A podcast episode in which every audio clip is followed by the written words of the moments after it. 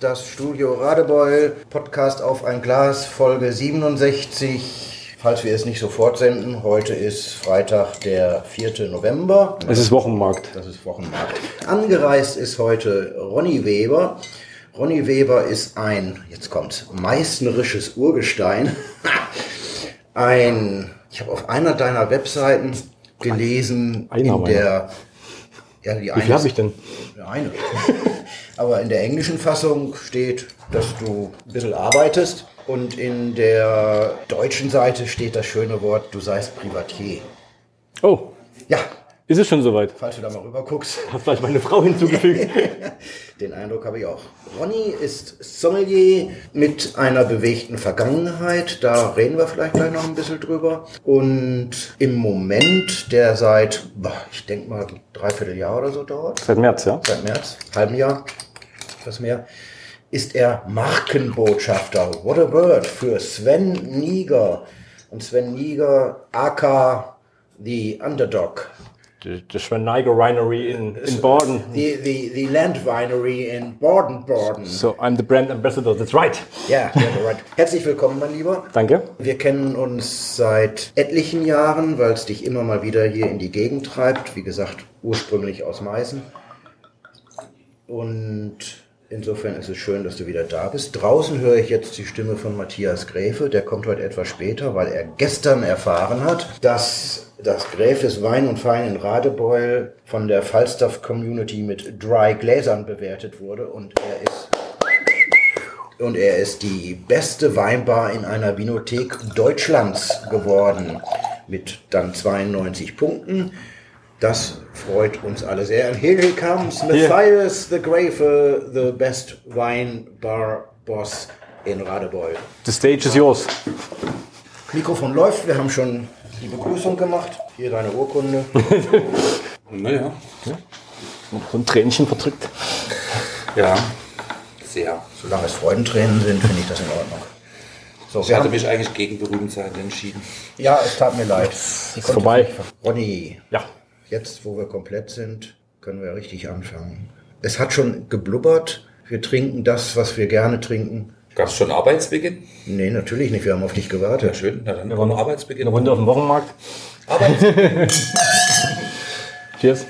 Ja, Underdog. Unser Flaggschiff, unser, nicht unser Flaggschiff, unser äh, Hauptwein, sag ich mal, unser Brandwein. Das Weingut gibt es ja seit 2013. 2012 gab es einen kleinen Jahrgang unter der Hand, der verkauft worden ist. 13 war dann der erste kommerzielle Jahrgang. Und das Weingut liegt in Baden-Baden in Farnhalt. Und wir sind im Weinanbaugebiet Baden. Wir reden über ein Anbaugebiet mit knapp 16.000 Hektar auf knapp 400 Meter Länge. Das Weinmarketing von Baden ist sehr, sehr Kaiserstuhl- und Burgunderlastig, von der Sonne verwöhnt. Jetzt sind wir der Garten Deutschlands. Also man wird... Habt ihr einen neuen Spruch? Ja, Seit wann?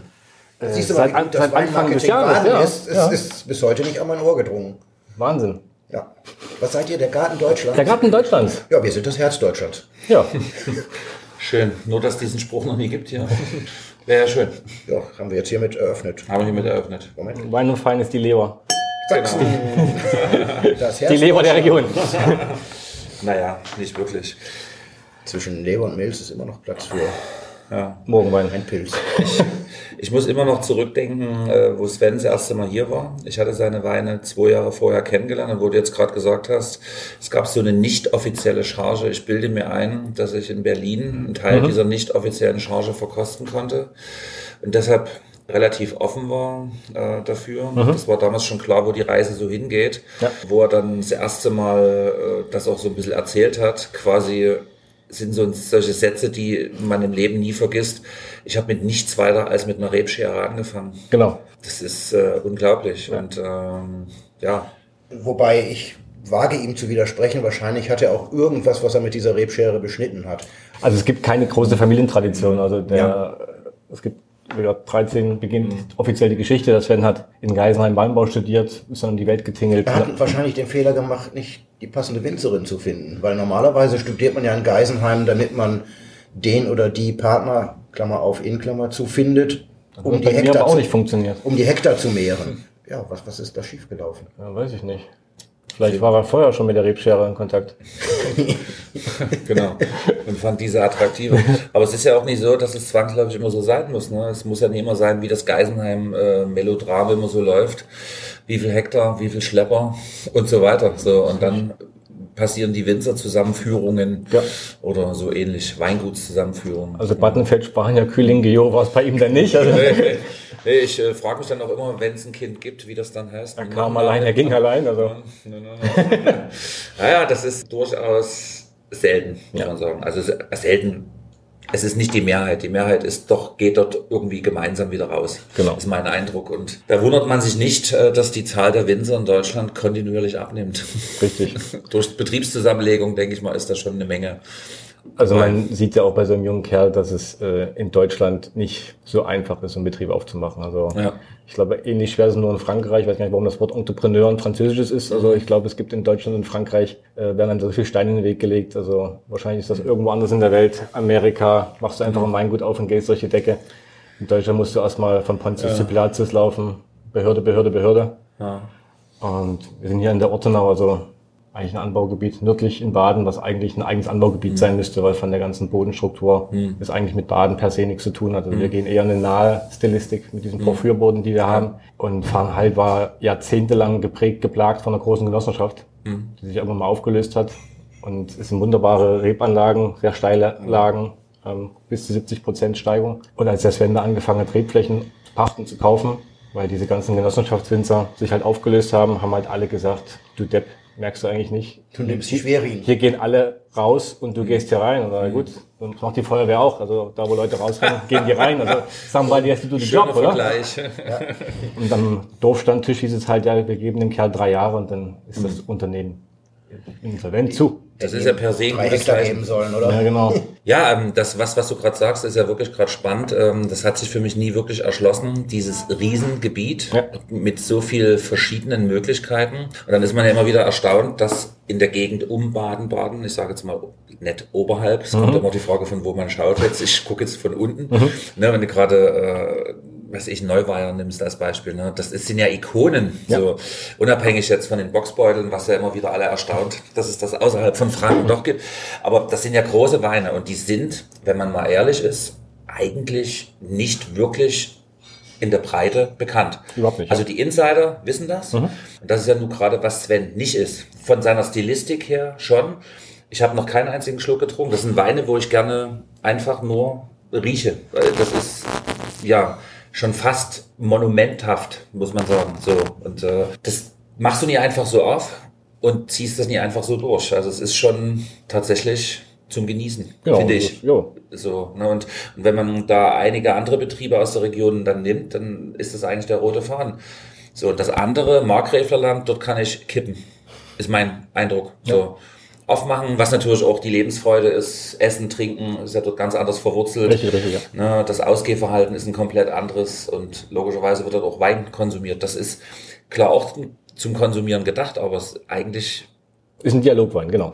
Bremst man schon alleine, wenn man das aufmacht und die Haptik der Flasche ist natürlich durch diesen Print äh, unverkennbar. Mhm.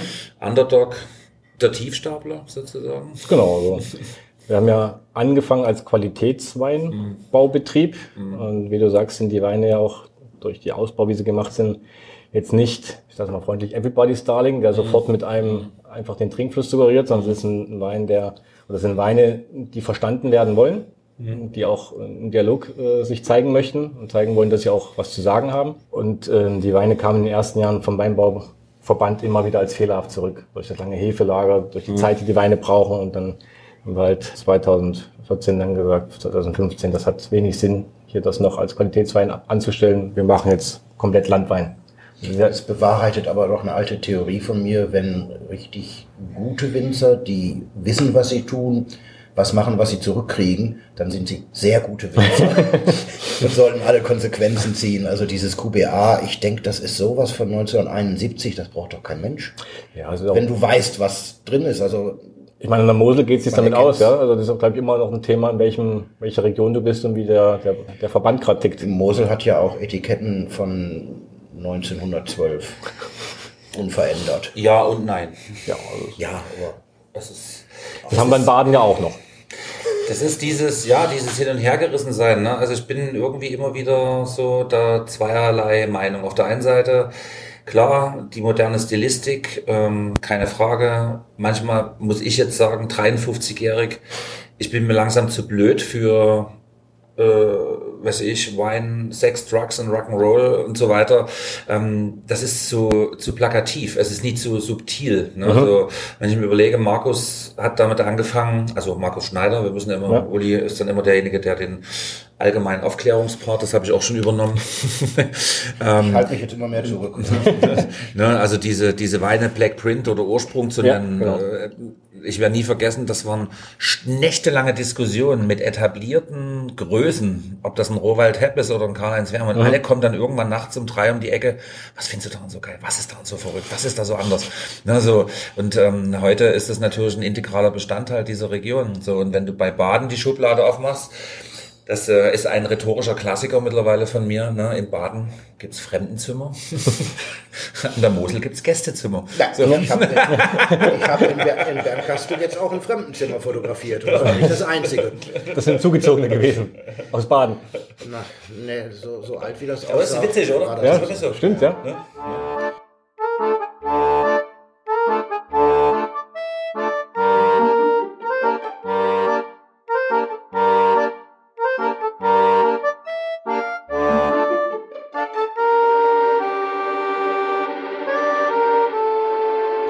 Was haben wir denn in der Flasche? Riesling. Riesling, genau. Also wir sind. Die Flasche ist verkorkt. Die Flasche nicht, und nicht verschraubt. Noch verkorkt, da komme ich gleich zu. Wir haben gewechselt aus mehreren Gründen. Okay. Ich kürze das direkt mal ab. Wir gehen jetzt sehr stark in den Export. Diese Flasche wiegt über 600 Gramm. Diese Flasche wiegt 370 Gramm. Wir haben das Thema, dass die Korkeichen viel zu früh abgeerntet werden. Mittlerweile die Korkqualität. Bordeaux, Burgund werden immer die Premium-Sachen bekommen. Ja als badisches Landweinbaubetrieb steht man da in der Kork-Hierarchie vielleicht ein bisschen weiter hinten. Ein bisschen hinten an, ja. Also wäre doch auch nochmal ein Weintitel. The Last Cork. The, the Undercork. the Undercork. Und deswegen haben wir jetzt auf den Staving Schraubverschluss gewechselt, weil okay. per se ist jetzt einfach nachhaltiger. Mit, Jahrgang mit 20. 20. 20, 20, genau. Das heißt im... Im Glas haben wir jetzt 19er. Im Glas haben wir den 19er. Dementsprechend noch die alte Flasche, genau. Der Underdog, wie gesagt, wie ich habe bloß angerissen, im ersten Jahr gab es eine kleine Menge von 5000 Flaschen. Wir wissen bis heute nicht warum. Die Jensis Robinson war relativ früh auf einer der ersten Messen beim Sven am Stand, hat die Sachen probiert, hat sie sehr, sehr gut bewertet und hat in der Times in ihrer Kolumne einen sehr schönen Artikel über den Sven gebracht, woraufhin dann diese kleine Bestandsmenge relativ zügig ausverkauft war. Und wie es dann halt auf dem Plattenland ist, als dann der Erfolg kam, kamen auch die Nachbarn und haben gesagt, Junge, an dich haben wir immer geglaubt. Wir haben es schon immer gewusst. Es wird wir wussten, es geht sich aus mit dir. Ja. ja. Hatten doch gesagt, keine drei Jahre und du bist was. Genau. Es wird maximal drei Jahre dauern ja. und du bist ganz oben. Ja. Und daraufhin kam dann diese Underdog-Geschichte und es ist ein Riesling aus drei Lagen, also aus drei unserer wichtigsten Lagen, dem Neubayer Mauerberg, das sind sehr alte Rebanlagen, sehr alte Terrassen, ein bisschen sieht ein bisschen aus wie hier in Sachsen die Terrassen, mhm, sind äh, Kalkmergel, Porphyrböden, bisschen mit Carboneinlagerung. Dann sind Teile vom Klosterberg Felsen, das ist im Endeffekt unsere wichtigste Lage, die an der, unterhalb der Iborg in der Nähe des Weinguts ist. Das sind bis zu 70 Jahre alte Reben auf 60 Prozent Hangneigung, sehr karger Porphyrboden. Und dann ist die dritte Lage ist der Umweger Stichdenbuben. Also dann macht im Endeffekt der Klosterberg so einen kleinen Umweg mhm. nach Umweg. Und das ist dann der Stichdenbuben. Und diese drei Lagen sind. Einer der geilsten Lagennamen, die ich je kenne. Ja, ich hab Stichdenbuben. Mhm. ich glaube, so in den 60er, 70ern haben wir so Weine gesammelt, die so komisch hießen. Einfach, nackt aus. Ja, einfach weil die diversen Weinlagennamen schon lustig sind. Die haben Weinlagen sind divers heute? Ja, stich den RC-Buben. S. Stich das Bubel geht auf Badisch wahrscheinlich relativ einfach.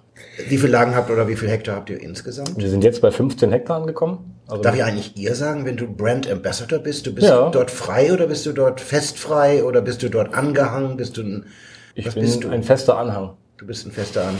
Seit März. Also du bist Teil des. Ich bin genau, also Mitarbeiter Weinguts. Nummer 00001. Also bin jetzt der erste Mitarbeiter im ja. Weingut, äh, außer Sven. Es gibt ja schon eine 00002. Wir haben jetzt eine Buchhalterin noch, die ein bisschen die, ja. den Papierkram wegschafft für den Sven. Das, das braucht auch, dass er einfach die Zeit hat, jetzt bei 15 Hektar im Weinberg und im Keller zu stehen und das zu machen, was er kann. Wein. Wo, wo siehst du eine kritische Betriebsgröße in der Region? Hattest du 15 gesagt? 15, ja. ja. Weil ist ja schon ganz ordentlich. Also für Sachsen wäre es ja schon Großbetrieb. Ja, war schon ein Big Player, ja. Da wärst du schon ein ganz großer Teilnehmer.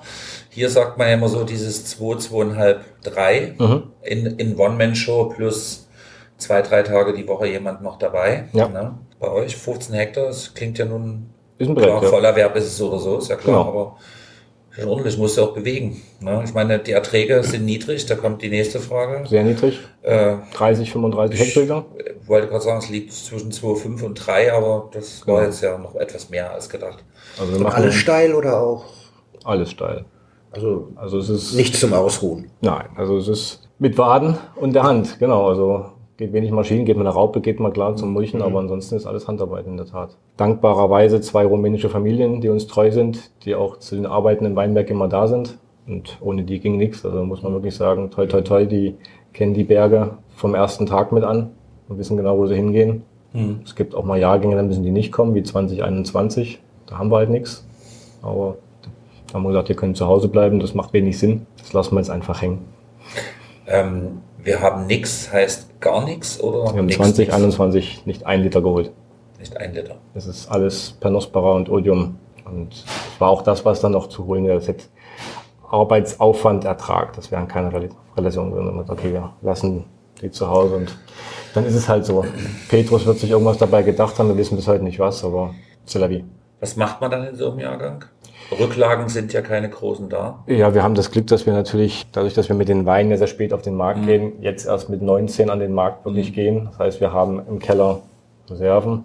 Das sind natürlich Gespräche mit der Bank und mit dem Unternehmensberater, die man jetzt nicht unbedingt führen möchte als junger Weinbaubetrieb, die dann sagen, das habt ihr toll gemacht, dass ihr eure Ideale so hochhaltet, dass ihr keine Chemie verwendet und minimalen Pflanzenschutz macht. Und das ist wirklich toll. Kriegt der Bundesverdienstkreuz irgendwann. Von uns kriegt er gerade nichts, außer einen bösen Blick. Aber gut, wir haben gesagt, wir werden jetzt hier nicht anfangen, wild um uns zu spritzen. Wir haben das seit 2013 so hinbekommen.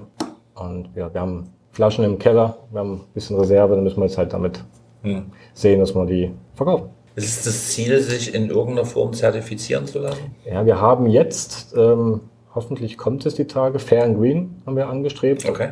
Also biodynamisch funktioniert nicht, dafür sind wir einfach zu sehr am Schwarzwaldrand. Also das geht auch mit den Niederschlägen nicht.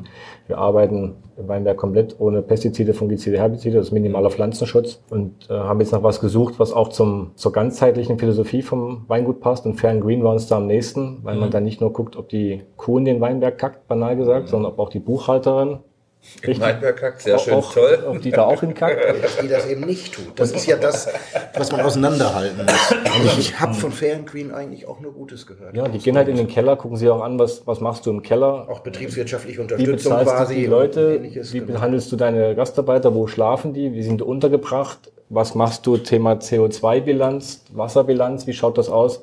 Oder das passt am ehesten zu uns, das wollen wir machen und das ist eine tolle Community, also die Betriebe, die da zertifiziert sind. Ähm, sind auch viele befreundete Weingüter, Schloss Gut Liebig, Bäcker Landgraf, ähm, wo wir gesagt haben, das, das passt zu uns. Also das wollen wir machen und da haben wir jetzt die letzten Unterlagen eingereicht, die waren auch schon im Weingut. Also Signale sind schon da, ihr kriegt das, ihr müsst nur noch eure ganzen Papierkram ausfüllen. Für unsere regelmäßigen Podcast-Hörerinnen und Hörer, die Viola Albrecht, Albrecht Kiesling in Württemberg, hat sich auch sehr begeistert geäußert über diesen Verband und sagt, sie fühlen sich da sehr wohl Ja. so von der von der Gesamtbetuddelung. Also du hast nicht nur das Gefühl, die sind dafür da, Geld zu kassieren und dafür im Gegenzug dir das Pepperl zu geben, sondern tatsächlich eine, eine wirklich aktive Beratung. Ja, weil auch ein Austausch angestrebt ist Ja. zwischen den Weingütern. Dass Ja. man sich in Zeiten, wir haben ja gewisse Herausforderungen klimatisch, wollen wir nicht drum rumreden, ist ja allgegenwärtig, dass man sich da auch austauscht und einfach miteinander spricht, wie man diese Herausforderungen sinnvoll angehen kann. Ihr habt Riesling und Klima und Baden. Ja. Das ist ja sowieso, Baden ist das Gebiet, was anders als alle anderen Deutschen sowieso schon signalisiert, hey, ich bin ein bisschen wärmer. Ja. Der Garten Deutschlands, immer von der Sonne verhöhnt. Und äh, jetzt wird's noch heißer. Klingt nicht so nach idealer Rieslinglage, oder? Doch. Okay. Also wir haben sehr alte Reben. Zum einen haben wir sehr alte Reben, die mit den Herausforderungen sehr gut umgehen können. Und zum anderen haben wir Gott sei Dank recht kühle Lagen. Es gibt diese große Senke. Also wir hängen mal hinten beim Elsass an, da regnet es einmal in den Vogesen ab. Dann haben wir das Elsass als eine der trockensten Gebiete in ganz Europa. Dann zieht sich das ja durch Baden längs und dann kommen wir hoch an den Schwarzwaldrand, wo dann die quasi Stauwolken sich wieder abregen und genau da sind wir. Also wir haben Äh, wie gesagt, in einigen Jahren zu viel, aber Gott sei Dank immer normalerweise. Gibt ja keinen normalen Jahrgang mehr, aber in den letzten Jahren außer 21 ausreichend Niederschlag und haben durch die hohen Lagen eine wunderbare Amplitude, dass wir auch nachts entsprechend einigermaßen mhm. kühl werden. Sicherlich 18 war jetzt davon nicht viel zu spüren, ja, dass es nachts mhm. kühl geworden ist, mhm. aber es ist kühl genug jetzt 2022 sind wir super happy, also haben tolle Säureeinlagerung und die Weine ähm, sind kühl und frisch genug und wie du sagst, also wir sind baden, aber wir kommen trotz phenolischer Reife mit 12,5 Alkohol davon. Ja. Also das ist, da gibt's andere Anbaugebiete. Da stehen dort andere Zahlen. Da stehen andere Zahlen mhm. drauf und es ist nicht nach mhm. unten korrigiert. Also. Seid ihr durch mit der Ernte? Ja. Komplett? Komplett. Wir haben. Und ist die Menge so, dass sie 21 ein wenig auffangen kann? Ich mache das nicht vergessen, aber... Äh, nee, nee, habe ich, hab ich ja auch nicht formuliert, oder? Aber es ist, äh, es ist genug im Keller. Der Keller ist voll. Wir haben sogar eine, mh, eine Lage nicht abgeerntet, weil einfach die Kapazität im Keller gar nicht mehr da gewesen wäre. Und kaufen will es ja keiner, das ist äh, leider so. Und haben gesagt, gut, die lassen wir halt hängen. Das war jetzt auch keine Premium-Lage. Aber wir sind mega happy, wir haben top gesundes Gut, wir haben ähm, tolle Säurewerte. Es wurde nach hinten raus, dann kam noch mal ein bisschen Druck auf den Kessel, weil es dann angefangen hat, ein bisschen zu regnen und dann war es auch recht warm, aber es ist alles gesund reingekommen. Also Pinot Noir Qualitäten sind Bombe. Riesling sieht top aus. Also es, ja. wenn du als Winzer dir Trauben malen darfst, wie sie aussehen sollen, also 2022 ist ein Muster. Hat äh, Bacchus irgendwas Gutes gemeint mit uns. Also ja. es gärt auch alles super. Es gärt langsam. Das ist schon mal gut. Was langsam gärt, wird, wird endlich gut. gut. Genau so. Und es gärt kontinuierlich und also sind happy. Und es schmeckt jetzt sogar schon. Also das hast du ja also große Jahre mhm. schmecken immer. Und 22 schmeckt es schon, obwohl es blubbert, zum Beispiel die Mauerberge, Mauerberglagen riechen jetzt schon nach Mauerberg. Mhm. Das ist ähm, sehr spannend, was du ansprichst. Ne? Jetzt mit dem Hintergrund 21 mit einem sozusagen Durchläufer. 22, man ist hier losgefahren. Hier war es grün-gelb mhm. von der Vegetation und wir sind äh, nach Franken gefahren, nach Volkach und sind am nächsten Morgen einfach mal in die Umgebung gefahren und dort war es gelb-braun. Mhm. Danach an die Mosel, ne? Uh. Leiven, mhm. Blick rüber, Laurentiuslei und so weiter. Alles grün-braun-gelb. Also mhm. da hat es alle Facetten noch dabei. Und ich höre spannenderweise, seitdem die Ernte ansatzweise jetzt so anfängt im Keller zu vergären, nur Gutes. Okay. Vorher war ein Riesengeleier überall auf allen Medien. Ja, das wird noch schwierig und wir haben nur kleine Johannisbeeren im Weinberg und mhm. dü, dü, dü, dü. Hier hat's im August an einem Wochenende mal knapp 100 Liter runtergehauen. Ja, natürlich sehr arbeitnehmerfreundlich, genau am Wochenende. Und das hat natürlich, äh, salopp gesagt, viel gebracht. So, mhm. War das bei euch auch so ein, so ein Schubwochenende oder hat sich das weil du diese geografische Disposition so schön erklärt hast, so über die ganze Vegetationszeit immer mal so ein bisschen. Nein, gar nicht. Also die, Oder war auch da so ein BäM? Genau, also die Wasserspeicher waren ja voll vom, vom Vorjahr, Gott sei Dank. Ja. Und das Frühjahr hat es ja auch einigermaßen Niederschlagsmenge gegeben. Das heißt, das Grundwasserspiegel war voll genug. Wir mhm. haben, wie gesagt, alte Reben, die entsprechend da auch rankommen. Und dann war es eine sehr, sehr lange Dürrephase, wo wir einfach gesagt haben, okay, es tät jetzt mal so ein paar Liter. Dann hat es im Juni zwei Tage mal ordentlich geregnet, weiß ich noch, weil wir haben da gerade Hoffest gemacht. genau, der einzige Tag, wo es regnet, dann ist das Urfest. Geregnet. So. Mhm. Juhu. Sehr gut. Und dann kam wieder lange nichts bis kurz vor der Ernte und da hat es noch mal ein bisschen, aber ausreichend und wunderbar. Also die Kollegen an der Mosel, die hatten es, die hat's mehr getroffen oder mal ja, mit Schloss Gutliebig einen sehr guten Austausch. Die haben in der Tat, da war es äh, dürrer. Da haben wir gesagt, du kannst Heu. Im, Im Juli 1,5 Liter Niederschlag. Das ist. Also, das war der Schweiß der Winzer. Das, da, da hat jemand seine Flasche fallen lassen. Das war genau. verdunstet, bevor es da war. Mhm. Und im August, September je 100. Mhm. Also auch während der Ernte. Mhm.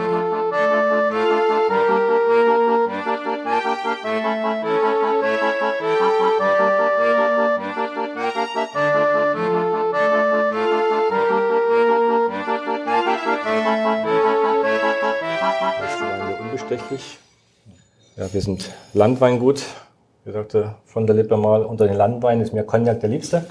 Ähm, als Landweingut dürfen wir keine Lagenbezeichnungen verwenden, hat sich äh, das deutsche Weinbaugesetz ausgedacht. Warum weiß ich bis heute nicht, aber so ist es halt. Man weiß vieles nicht, warum das so ist. Dementsprechend haben wir die Weine charakterisiert oder ein bisschen auch Geschichten verpackt, die das Weingut erlebt hat.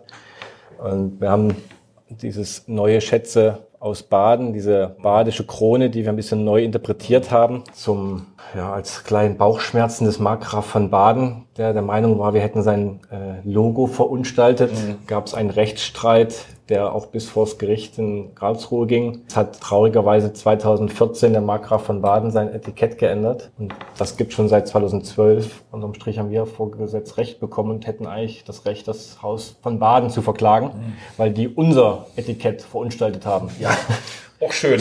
Aber da seid ihr drüber erhaben. Ihr habt es ganz ja. generös wir, sein gelassen. Wir sind ja nicht kleinlich. Ihr seid ja Underdogs. Wir sind Underdogs, genau. Und ähm, unbestechlich hat eigentlich einen anderen Hintergrund. In den ersten Jahren kam mal einer in den Keller, hat die Weine vom Keller, vom Pass probiert oder vom Tank probiert, hat gesagt, er findet es richtig gut. Wenn wir dem noch ein bisschen Restzucker geben können, wird er die ganze Menge abnehmen. Und dann haben wir gesagt, ähm, nee, also bei aller Liebe, aber das ist unser Wein, so wie wir ihn mögen. Da kommt gar nichts mehr ran. Und da, wo du durchgekommen bist, ist die Tür, da kannst du gehen und brauchst noch nicht mehr wiederkommen, weil solche One-Hit-Wander mhm. brauchen wir nicht. Wir wollen einfach eine Weingut-Stilistik haben, mhm.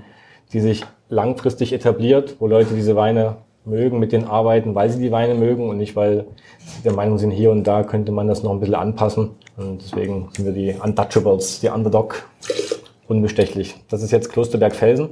Das sind die ältesten Rebanlagen. Weine sind alle spontan vergoren, liegen fast ein Jahr auf der Hefe, um diese Rückgewinnung. Die Hefe lagert ja während der Gärung Mineralien, Vitamine ein. Wenn dann die Hefe fertig ist mit dem ganzen Prozess, fängt sie an, diese Mineralien, Vitamine dem Wein wiederzugeben. Und genau die wollen wir auch im Wein haben, dass die Weine halt diese Vitalität haben. Die Weine sollen den Weinberg, wo sie herkommen, widerspiegeln und banal gesagt dabei so wunderbar un untypisch badisch sein. Also sie sollen keinen Speck auf den Rippen haben, das sollen halt Athleten und keine Bodybuilder sein. Ja, ich wollte gerade sagen, ich, hab, ich finde eher so was Drahtiges, mhm. sehr sportliches. Und ich tue mich in letzter Zeit, nachdem ich das immer kabarettistisch verarbeitet habe, Mineralität, lecken Sie an einem Stein und sagen Sie mir, wonach es schmeckt. Ich komme immer mehr zu der Formulierung, die schiebt sich so drüber wie Salzigkeit. Es ist zwangsläufig assoziativ mit dem Meer verbunden. Man ist spazieren und automatisch nach einer halben Stunde oder einer Stunde ja. durch das, äh, sag ich mal, Gemisch, was in der Luft liegt. Aerosole heißt ja. das, wissen wir doch seit 2020. Ja. genau, ich habe es jetzt extra versucht zu umschiffen. Da war ja was. Am Meer kann man das alles umschiffen. Ja, sehr schön, genau, Schiffmeister. Ähm, das ist unglaublich. Das Wirklich ist, von Chiffrian. Genau.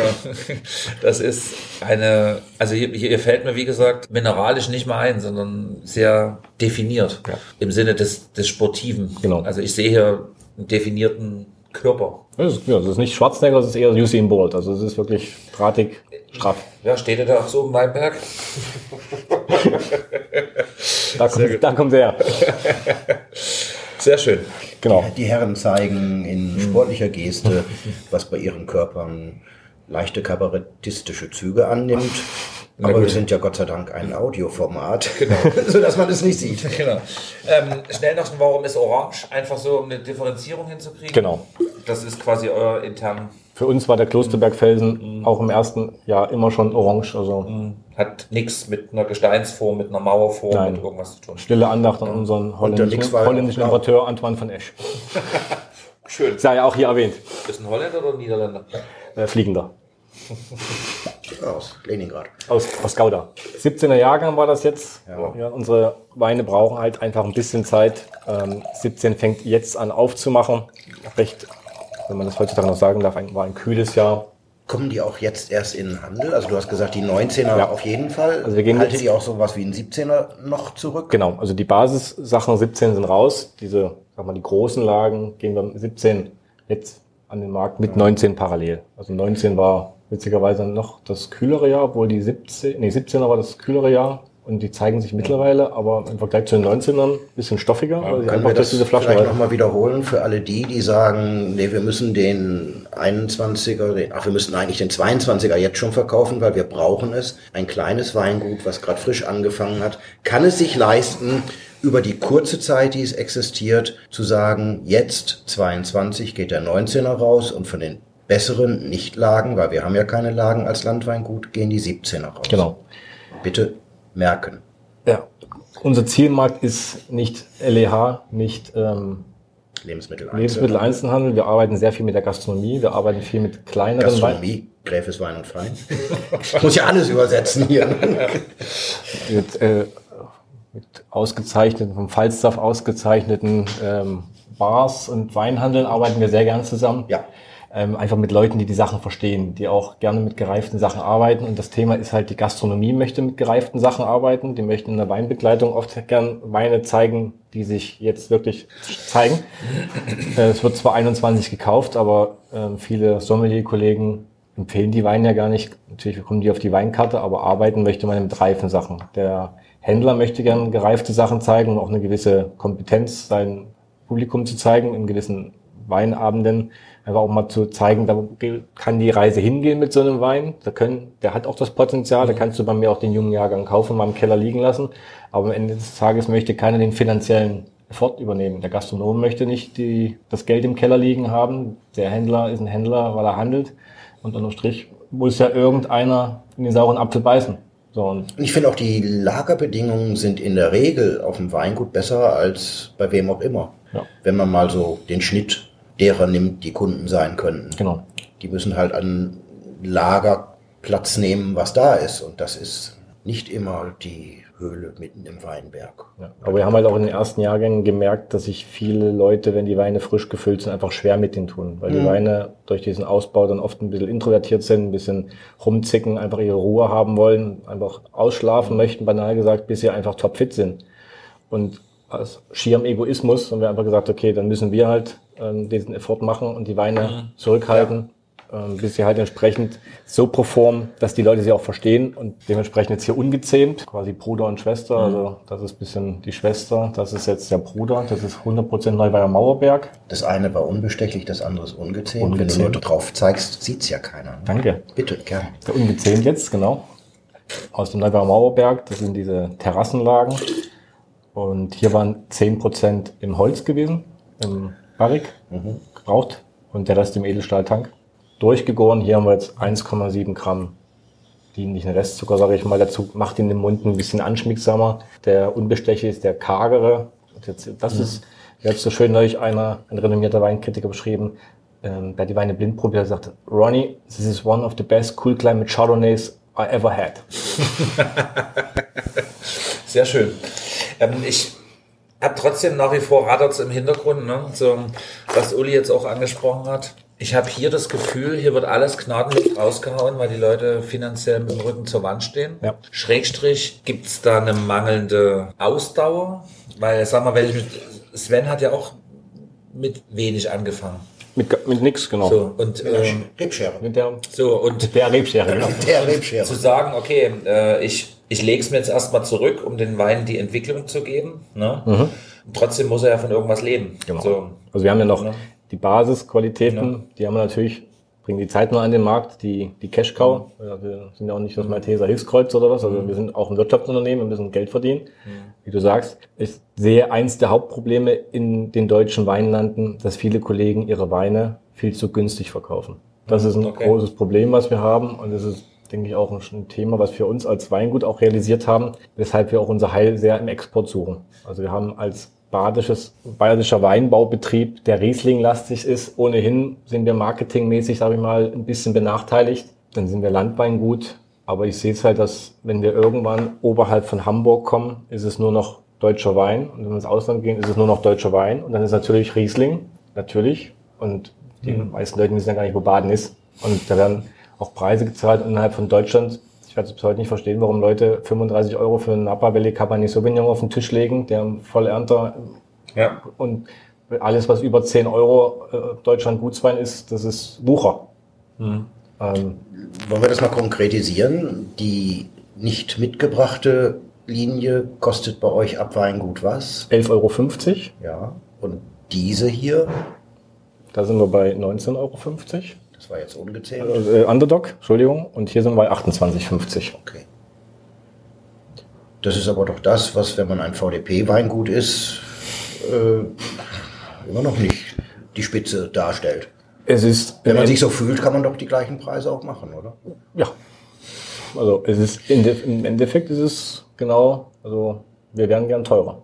Und mit dem gestiegenen Kostendruck Mhm. Man liest ja, hört ja überall in den Gazetten, auch wenn unterm Strich heutzutage gar keiner weiß, was jetzt im März irgendwann mal als Abschlagszahlung kommt. Aber wir gehen erstmal davon aus, dass wir die Preise trotzdem haben. Haben wir mit unseren 15 Hektar dieses Jahr 15.000 Euro mehr an Energiekosten, die wir einfach schon mal in die Waagschale werfen müssen für Die Benzin. Bodenheizung im Berg. Ja. Okay, deswegen. Und die Physiotherapeuten. Ja, Der Mindestlohn ist ja gestiegen. ja, ja. Ja klar. Nein, da muss halt irgendwo muss es umgelegt werden. Und ich habe viele Kollegen, die sagen, oh, ich habe den Keller leer, ich habe den Keller leer. Ich sage, ja, ist doch super, wenn du alles verkaufst. Ja, aber das Konto ist auch leer. Ich sage, ja, finde den Fehler. Was nimmst du denn für deinen Wein? Ja, 5,50 Euro in der Basis. Ja, das kann doch nicht sein. Ich sagte, ja, aber um mich rum nehmen ja auch alle nicht mehr. Und die, die daneben sagen übrigens das Gleiche. Ne? Genau. Wenn der mal hochnehmen würde, würden wir ja auch hochgehen. Ja. Nein, und im Strich sind, meine, der, der Steffen Christmann hat neulich vor ein paar Wochen ein schönes Plädoyer gehalten, wo auch eine größere Lebensmittelkette genannt worden ist, ähm, dass deutscher Wein, der handwerklich gearbeitet ist, unter 6,50 Euro darf der gar nichts kosten. Und du fährst in Weinanbaugebiete mit Steilslagen und dann kriegst du einen Riesling aus, da geht nichts mit Maschine, für 3,50 Euro. Und das schaffen wir uns ja selber ab. Ja. Und Es ist ja auch ein globales Ding, ne? Wenn du jetzt nach Frankreich gehst, da springen dann helfend die Spanier immer ein und so weiter. Jede Region hat da, glaube ich, ihren kleinen äh, Krieg zu führen. Und das ist, ja, wie du, wie du schon sagst, das sind ja auch Weine für gewisse Weinversteher. Ne? Du hast vor uns angesprochen, die Gastronomen möchten auch mal was Gereiftes anbieten. Ähm, Ich bin da immer sehr zweigeteilt. Ich sehe das durchaus schon richtig, was Uli sagt. Wer soll es denn lagern? Idealerweise liegt es im Weingut am besten. Und wer den schwarzen Peter wem zuschiebt, um welche Lagerkosten irgendwie zu haben. Wir sind jetzt seit über 20 Jahren am Markt. Ich war nie kreditwürdig, weil ich einen Lagerbestand hatte. Seit zwei Jahren sind wir kreditwürdig, weil wir einen Lagerbestand haben. So, das heißt, Chance der Gastronomie. Banker haben dazu gelernt. Ja, genau, die Banker haben dazugelernt, genau. Ähm, die Chance für die Gastronomie heute, jetzt müssen wir auch mal differenzieren, was ist Gastronomie? Ich denke, da ist bei euch ein komplett anderes Bild als äh, die vorherrschende Art der Gastronomie. Da lasst uns einige Leuchttürme, keine Frage, aber das breite Verständnis für Gastronomie ist ja ein anderes. Auch Qualität der Speisen. Das reduziert sich beim Wein immer nur, wir haben einen roten und einen weißen, trocken oder lieblich. Rosé kannst du mischen. Genau. So, ne? Rotling. Ja, so, das ist immer die Frage, auch Leute finden, die das kommunizieren, die das nach äh, an den Gast tragen, die nicht zwangsläufig Sommelier-Ausbildung haben, sondern sagen wir einfach mal ein gesteigertes Weininteresse, was sie zu ihrem Lebensinhalt gemacht haben. Ja. Ne? Das gelingt mit solchen Weinen zweifelsohne eher, weil sie schon beim ersten Schluck aus der Masse natürlich rausstechen. Ne? Und dann, sag's mal salopp, den Arsch in der Hose zu haben, das auch noch auf den Punkt reifen zu lassen, das ist dann das Nächste. Ja. Ne? Und dann kommt ja immer noch das regionale Kolorit dazu. Ne? Es fehlt ein bisschen der große Blick ins Weite. Hier ist man natürlich sehr stark auf die Region fixiert und damit auch leider oft sehr zufrieden mit einer gewissen, sagen wir mal, ganz nett Durchschnittlichkeit. Ist halt, wenn man im Tal anbaut. So, ne? ne? Und wenn, du, genau, ne? Tal macht dumm. ne? so. Und äh, das, sag mal, ist ja die Frage, ne? Du hast jetzt gesagt, ihr geht in Export. Ja. Ist Export definiert? Ich höre immer, Skandinavien ist der neue heiße Scheiß. Also was heißt der neue? Ist das seit ein paar Jahren schon. Oder Asien oder Ja, also das du hast Dennis Robinson angesprochen. Guter Ist Punkt. Also Skandinavien ist auch für unsere Weine ein sehr, sehr dankbarer Markt.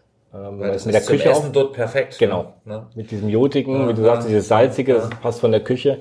Wir haben sehr viel Erfolg jetzt in Singapur, äh, Okay. in Japan, auch mit dieser Sushi, mit dieser Fischküche. Ja, gut, Japan kann ich mir wieder vorstellen, weil das eine andere Fischküche ist als China als Beispiel. genau. Ne? Also der- Spicy und die machen mehr. Es gibt ja einen japanischen Staatssommelier, also das alles wird ja verstaatlicht und wenn man diese Institution äh, ist ein großer Fan unserer Weine und hat da auch dafür gesorgt, dass er in den, in den Premium-Restaurants entsprechend auch gezeigt wird. Ähm, wir haben sehr viel Erfolg in den Niederlanden, Belgien, England. Ähm, Malta ist jetzt ein Thema, wo wir gerade dran sind und in erster Linie, ja, es passt kulinarisch, aber du hast ein ganz anderes Verständnis für die Wertigkeit eines Produktes, wo die Leute sagen, 28,50 Euro, das ist das Mindeste, was du für ein Produkt, was in dieser Art handwerklich hergestellt ist, nehmen musst. Ja, wir haben jetzt einen Importeur in Kanada, der sagt, das ist super, das ist natürlich ein Wahnsinnsmarkt. Also er sagt, wenn ich in Deutschland bei euch für 5 Euro was einkaufen würde, müsste ich es für 50 kanadische Dollar verkaufen. um akzeptiert zu werden. Nein, weil das einfach durch diesen ganzen Prozess und auch den, der Staat hat ja da irgendwie auch den Daumen drauf und wird das geregelt, ähm, dass man diese importierten Produkte anders äh, im Inland anbietet, um die Inlandsprodukte mehr zu fördern. es ist doch spannend. Äh, viele Betriebe gehen tatsächlich in Export. Auf der anderen Seite, meines Wissens nach, mit knapp über 100.000 Hektar sind wir bei 83 Millionen doch eigentlich von der Fläche zu wenig. Also wir sind ein, ein Einfuhrmarkt normalerweise. Genau. So, ne? Österreich dagegen ist ein Ausfuhrmarkt mit 9 Millionen Einwohnern Mhm. und 50.000 Hektar. Da muss es ja im Land nicht zwangsläufig getrunken werden, Genau.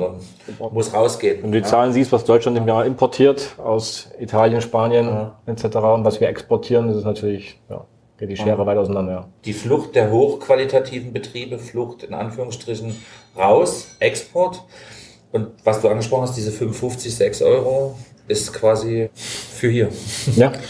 Das ist eigentlich Wahnsinn. Gibt es so einen Effekt, dass das dann zurückschlägt?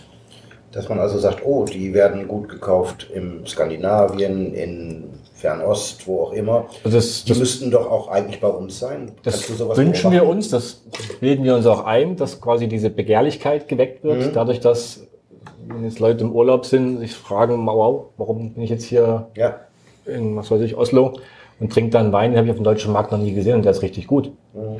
Und Ja. das dann, oder auch durch Zeitungsartikel, wenn im Dekanter oder was dann so ein Wein mal gezeigt wird und die Leute sich fragen, ja Moment, warum habe ich das im deutschen Markt noch nie gesehen? Und also wir hoffen, dass das so ist und dass da vielleicht irgendwann mal der Bumerang-Effekt kommt. Also der deutsche Weinkonsument bewegt sich ja auch kontinuierlich langsam nach oben. Ich weiß nicht, wo wir jetzt liegen bei 2,99 Euro auf den Liter, was der Deutsche im Durchschnitt nee, bezahlt. nee, schon. Sind wir schon die drei? Ich hatte gedacht, wir sind schon bei 3,23 Euro. Okay, okay, wow. In Sachsen. Nein! schon Sachsen sind wir bei 11, 12. Aber es ist halt, wir leben in einem Land, wo Leute ohne Probleme 100.000 Euro für eine S-Klasse auf den Tisch legen oder sich äh, einen teuren Grill kaufen, aber immer noch die Würste beim Discounter und den, den Wein teilweise auch. Also wir, der Deutsche definiert sich halt immer noch über Statussymbole. Und Über weiß die nicht, Hardware. ob das so das, das, Nachkriegs, das Nachkriegsthema ist, aber Das wäre jetzt in dem Fall das mundgeblasene Weinglas. Und der einfache Wein.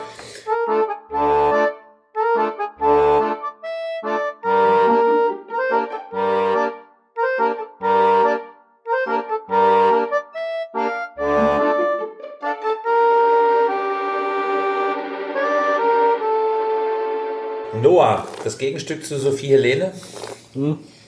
Alle Kinder werden bedacht. Genau, also es gibt mittlerweile drei Kinder in der Familie.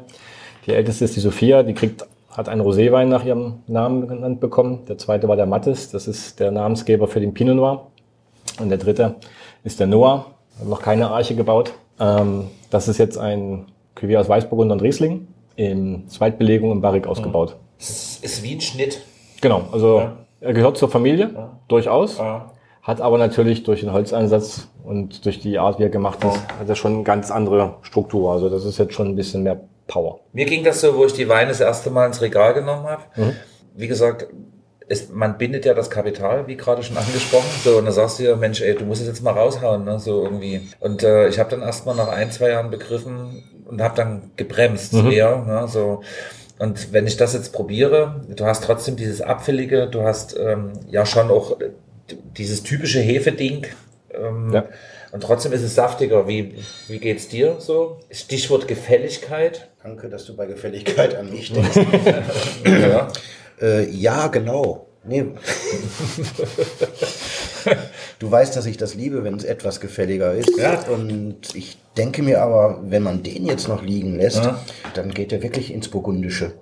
Wenn, sich, wenn das Holz sich dann noch ein bisschen mehr einbindet und man merkt es ja jetzt schon, dass da Ja. sowas Rundes drin ist. Und ja, ich mag das gerne, wenn ich nicht nur zum Essen, sondern auch gerne davor, aber auch gerne danach den gleichen Wein weiter trinken kann. Wenn, wenn das sozusagen nicht nur, ich habe jetzt meine Sushi oder ich habe jetzt meinen Curry oder ich habe jetzt mein ich weiß nicht was und dazu brauche ich den Wein und hm, nee, ich will zum Kochen schon berühmten Kochwein, dann beim Essen und danach, wenn die zweite Flasche immer noch nicht alle ist, kann man da ja weitermachen. Das, das mag ich eigentlich an Weinen, weil ich so einen, erstens nicht so einen großen Keller habe, also nicht dauernd so, so jonglieren kann. Und dann bin ich auch ein Fauler. Das heißt, wenn ich mich jetzt entschieden habe, der würde passen und er tut es tatsächlich, dann kann der mich auch über den Abend retten. Bis auf den letzten, der kann dann wieder ein ganz anderer werden. So als Absacker. Als Reparaturwein dann. Ja, Aber ist ja, Aber- wie du sagst, ein Wein, der jetzt eigentlich viele Facetten abdeckt. Ja. Also der ist als Speisenbegleiter wunderbar geeignet, hat natürlich genug Schmelz genug Struktur dafür mit diesen leichten Restaurants, genau. Aber du, es ist trotzdem, bleibt es ein, ein Negerwein. Also du hast, Mhm. wie das der Matthias richtig sagt, deutlich die Handschrift spürbar, auch wenn hier natürlich mit dem Holzeinsatz Mhm. mal eine andere andere Fas äh, Finesse oder andere Fasson gezeigt wird. Und eine völlig andere Holzstilistik. Es gab mal Zeiten, da mochte ich dieses Bourbonige, dieses Mhm. Ja, weiß ich, Huber Chardonnay war ja am Anfang auch so in der Richtung, also Sehr um in der ja. Region zu bleiben. So. Genau. Und heute ist es eine ganz filigranere, subtilere Art des so, Holzeinsatzes. so, so eine Struktur. Genau, es Ja, geht einfach das ein die, bisschen unterstützt. die aber- feinere Klinge einfach, dem ja, Wein ja. Struktur, genau, einfach eine, Rückgrat zu geben. Also was das von Milli. Vanilli mag ich mittlerweile gar nicht mehr. Wenn ich das rausschmecke, sage ich immer, boah, was haben die gemacht? Ja, es macht auch satt, ne? Die Ja. Weine haben einen seltenen Trinkfluss. Ja, Das ist, ja, ja. dass du dann mit dem Wein im Mund deutlich arbeitest und du kriegst selten die Flasche alleine leer.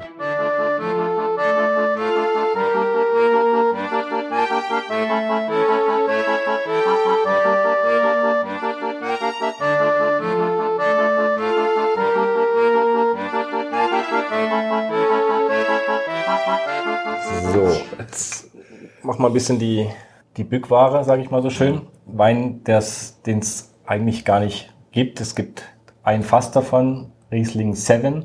Der Sven hat in Neuseeland gearbeitet lange Zeit. Jetzt tut sich der Neuseeländer vom Akzent mit Swan ein bisschen schwierig. Sie haben ihn immer Seven genannt. So SN7. Ja, Fußball kann er nicht so gut, er spielt eher Tennis. Und das ist jetzt komplett im Barrik vergoren. Die ältesten Rebanlagen aus dem Klosterbergfelsen, also 70 Jahre alte Reben, sehr steile, Hochführboden und komplett im Barrik auch vergoren. Bei TM.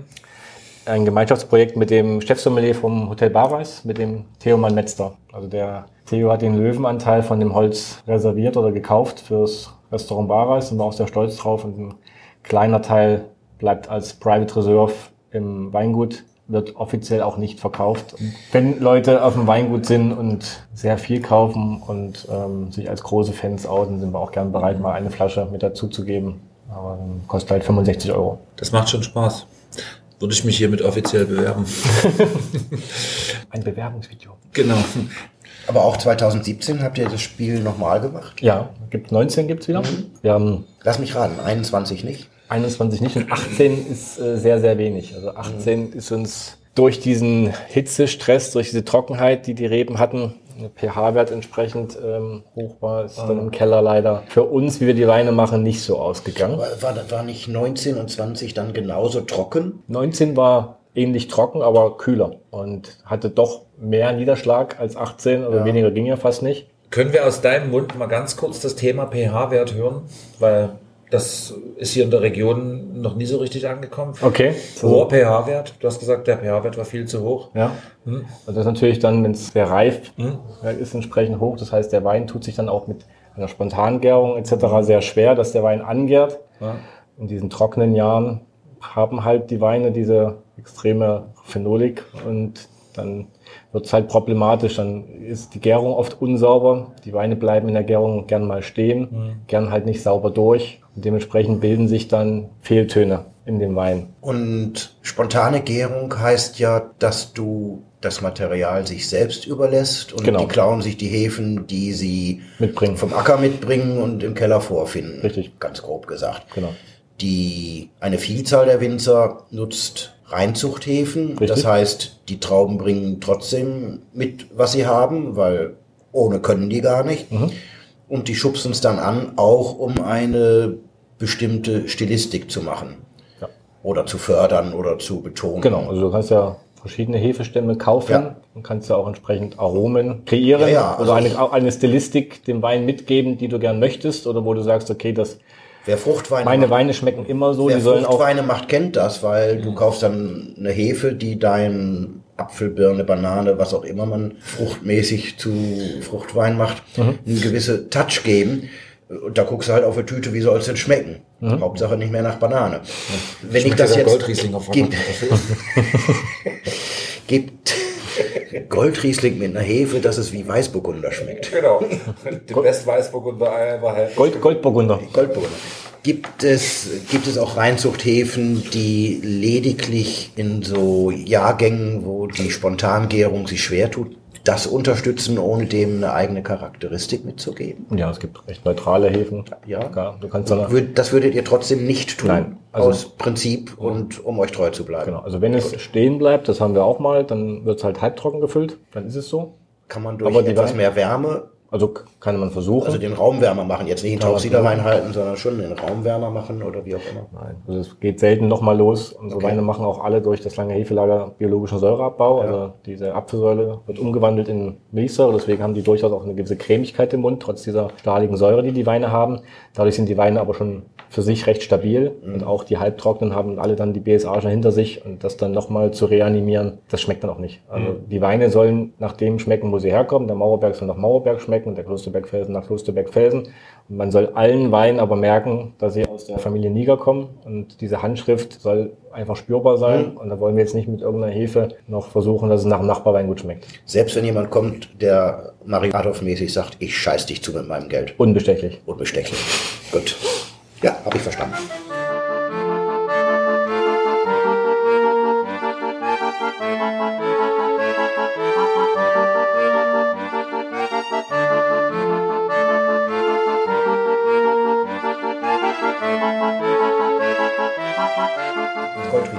Goldriesling. Genau. Gewürztraminer. So was könnte ich aus dem Jahrgang 64 beisteuern.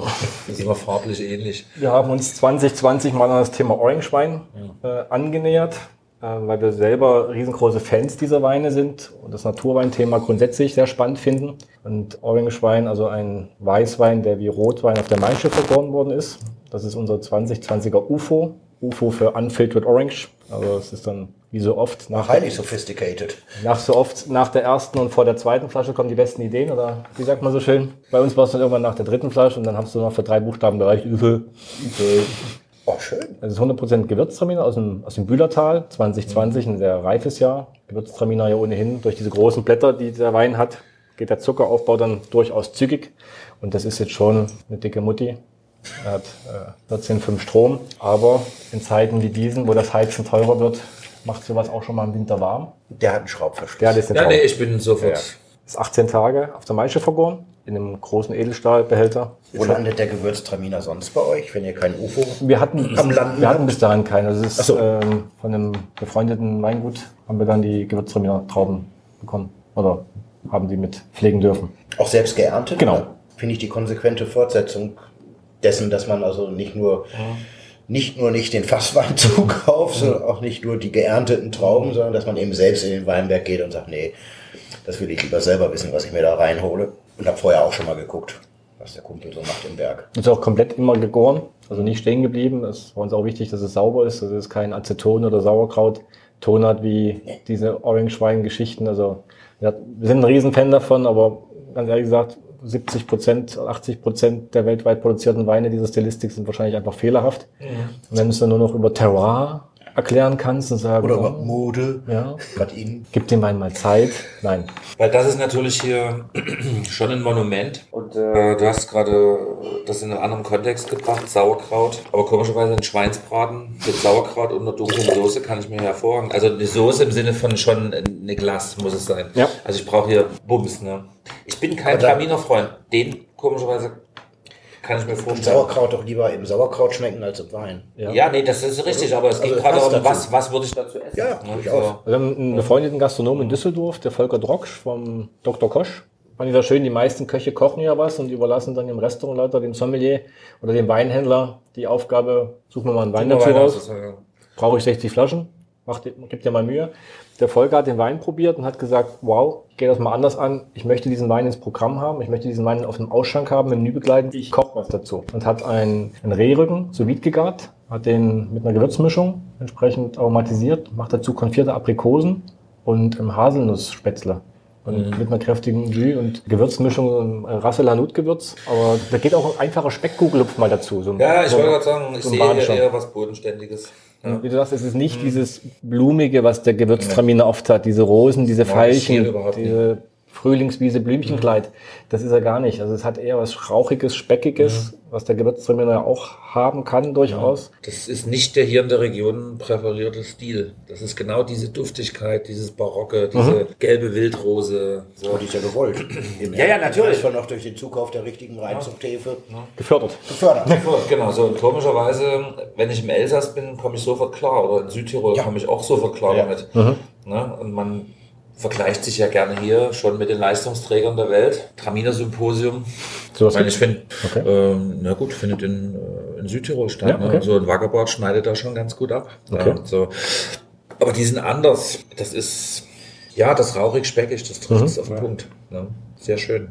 Und auch vom Gerbstoff, denke ich, ist es moderat. Es ist, Du kannst dazu auch ein Katzkotelett wunderbar vom Grill dazu machen. Oder, oder wie ein schönes Duroc, äh, Ferkel oder Schweinchen. Wenn ich den gestern Fettigkeit, gehabt hätte, wir hatten gestern einen meiner Lieblingsherbstsalate, jungen Blattspinat Mhm. und dann eine Soße, die besteht aus Speck ausgelassen, kross ausgenommen, in dem Fett Zwiebeln oder Schalotten, also Rezept für Schalotten, ich habe rote Zwiebel genommen, Knoblauch, Creme fraiche, Lamas de Meng, mehr als das Rezept verlangt, erfahrungsgemäß. Darin eine frisch gekochte Pellkartoffel zerstampft, dadurch kommt die Sämigkeit.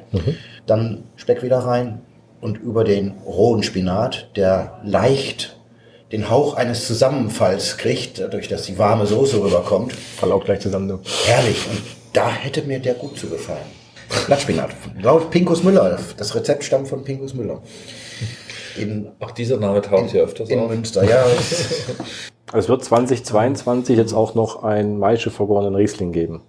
Also den haben wir jetzt angesetzt nach gleichem Rezept. Gewürztraminer wird es auch wieder geben. Das ist bei Riesling mit, dem, mit der Maischegärung ein bisschen schwieriger, weil du, kann ich mir gar nicht so gut vorstellen, weil ich glaube, es braucht schon was von dieser Würzigkeit. also du hast mit diesen Aromasorten, sage ich mal, immer auch um diese, die arbeiten dir als Winzer natürlich ein bisschen zu, auch während des Prozesses, weil sie immer ganz klar dir eine Rückmeldung geben, was da gerade passiert. Der Riesling ist ja von seiner Art immer ein bisschen diva-hafter und gerade wenn du Orange oder auf der Maische, auf der Schale was machst, zickt das ganz schön rum. Also das schmeckt jetzt manchmal gut, am nächsten Tag schmeckt's gar nicht. Und das ist so eine richtige Achterbahnfahrt, die da gerade macht und wir sind gespannt. Also mal gucken. Ich denke sogar auch, wenn ich die Rolle des Weintrinkers nehme, ich habe ja eine Erwartungshaltung. Und meine Erwartungshaltung bei Riesling ist viel enger im Korsett als meine Erwartungshaltung bei Gewürztraminer oder anderen Mhm. Speziell im Trocknen. dieser. Gewürz. Ja. Weil das ist mir quasi egal. Da habe ich schon so viel Schlechtes gehabt, das kann eigentlich nur besser werden.